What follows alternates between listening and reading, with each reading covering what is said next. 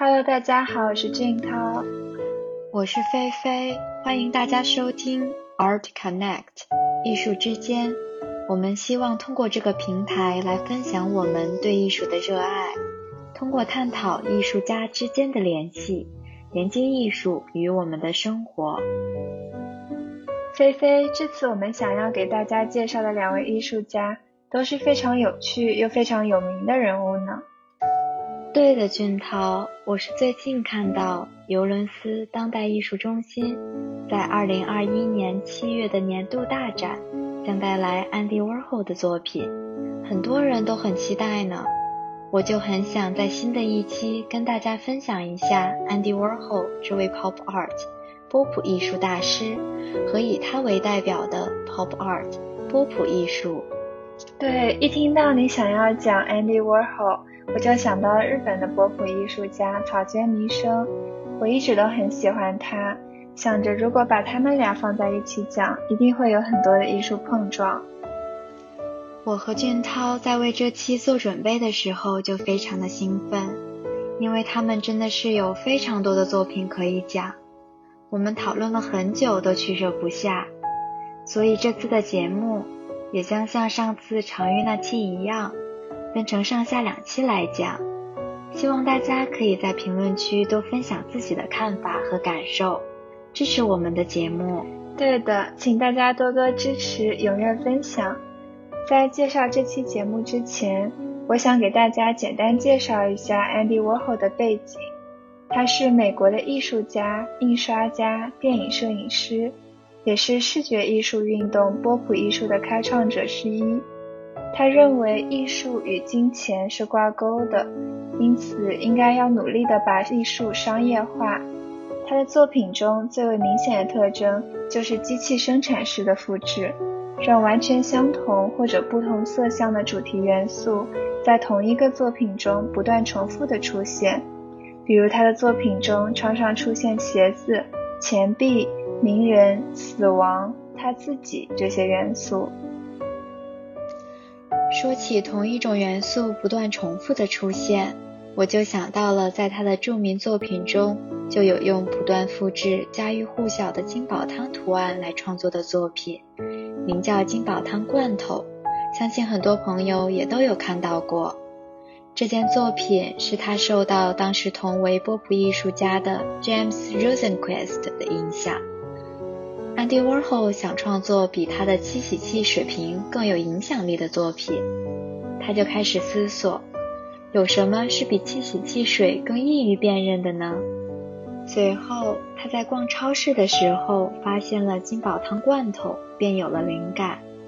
之后，在一九六二年的洛杉矶举办的展览中安迪沃尔后以三十二种味道的金宝汤罐头为题。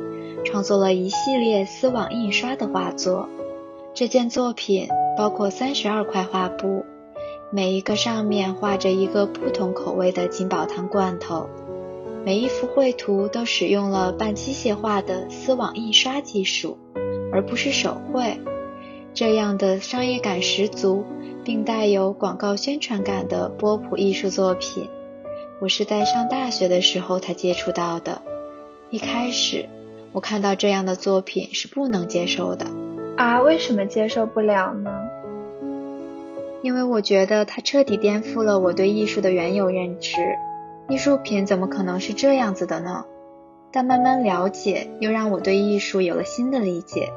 这样的作品和传统的艺术作品，绘画和雕塑是完全不同的，却精准地表现出了当时美国二十世纪五六十年代的特点。展现出来资本主义生产方式的新一阶段。是的，金宝汤罐头确实有些颠覆了我们对艺术，尤其是绘画类艺术的认知。不过，也正是这种颠覆性的创作方式，才让流行文化融入进了作品里，也让波普艺术走进大众的视野，打入主流的艺术领域。对了，我记得 Andy Warhol 在后期还建立了他自己的艺术工作室工厂。对的，俊涛，在一九六三年，，Andy Warhol 搬进纽约东四十七街二百三十一号，建立了著名的视觉艺术工厂 The Factory，并雇佣助手一起创作适合商业营销的作品。直到1968年末，一个有精神问题的艺术家企图谋杀他，这个反精英艺术的加工厂才宣告结束。这段时期是安迪沃霍艺术生涯中最有创造力的阶段。另一件我想介绍的非常有名的作品——布里洛肥皂盒，就是在这个工厂中诞生的。哦，我知道这件作品，它是在2012年出现在苏富比拍卖会上的。它看起来非常的普通，就像是把超市里的肥皂盒一模一样的复刻出来了。但是这个看起来普通的盒子，却在当时吸引了九个投标者。最终以七十二万多美金的价格售出。我想大家对作品的肯定，大概是因为 Andy Warhol 和他的作品背后有故事吧。作为工业产品，布里洛肥皂盒的原创设计者并不是 Andy Warhol，而是抽象表现主义艺术家 James Harvey。但 Andy Warhol 的作品比 Harvey 的更值钱。是因为安迪沃霍赋予了这个作品新的意义。艺术作品背后的故事通常拥有更重要的内容。它不仅代表着安迪沃霍，更代表着二十世纪六十年代上半期波普艺术运动和这场艺术革命留下的重要历史。这场革命深刻地影响了当代艺术的概念、艺术的作者权。艺术品的真实性等等的深刻问题，这样的创作确实有意无意地打破了高低文化的界限，用超市的常见物品调侃了以抽象表现主义为代表的自视清高的艺术精英文化，还顺便嘲讽了一下貌似纯洁的艺术画廊和博物馆。Andy Warhol 的创作。不仅模仿了工业生产线的模式，而且也再现了工业生产过程的本质，让人静下来细细品一品，这种商业社会下追逐最大利益并不断重复的行为本身，是多么的冷漠、无情和荒谬。菲菲，你让我想起我曾看到过的一句话。艺术潮流从来都与历史和社会政治紧密相关，就像是印象主义与十九世纪末法国工业社会相关，美国波普艺术也与二十世纪五六十年代的战后商业社会息息相关。说起波普艺术，想给大家简单科普一下，它是一种主要源于商业美术的艺术风格。特点是将大众文化中的一些细节，比如连环画、快餐、印有商标的包装进行放大复制。波普艺术于二十世纪五十年代初期萌发于英国，五十年代后期在纽约发展起来。到六十年代中期，波普艺术代替了抽象表现主义，成为主流的前卫艺术。是的。波普艺术主要是新时期艺术家将商业艺术和近现代艺术结合在一起的一种表达形式。安迪沃霍算是波普艺术中的代表，他的作品非常有影响力，受到了很多年轻人的追捧，就连英国女王也是他的支持者呢。之前提到，许多政坛名人、电影和体育明星。都曾出现在 Andy Warhol 的作品中。对的，像是 Jimmy Carter、O.J. Simpson、Elizabeth Taylor 都是出现在他作品上的人物。我这次想要讲的作品是跟玛丽莲梦露相关的。在一九六二年八月，玛丽莲梦露逝世后，Andy Warhol 便开始创作以她为主体的作品。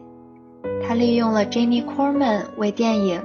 尼加拉瀑布所拍的一幅黑白照片，制作了一个模板用来进行撕印。他经常采用这个方法，将摄影图像印到画布上。在四个多月的时间里，安迪沃霍根据 Corman 的照片完成了二十多幅图像。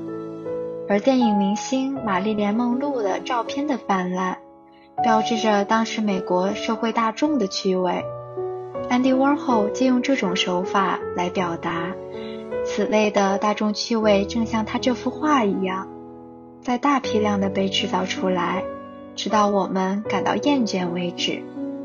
我觉得人们对艺术品的期待通常是独特而单一的，而 Andy Warhol 却将单一的图像不断重复，并称之为装配流水线效应。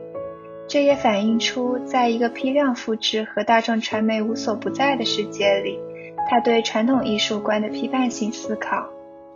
菲菲，你在作品里一直提到丝印，也就是丝网印刷，我想给大家介绍一下这个创作特点。这是一种能让 Warhol 像机器一般绘画的创作方式。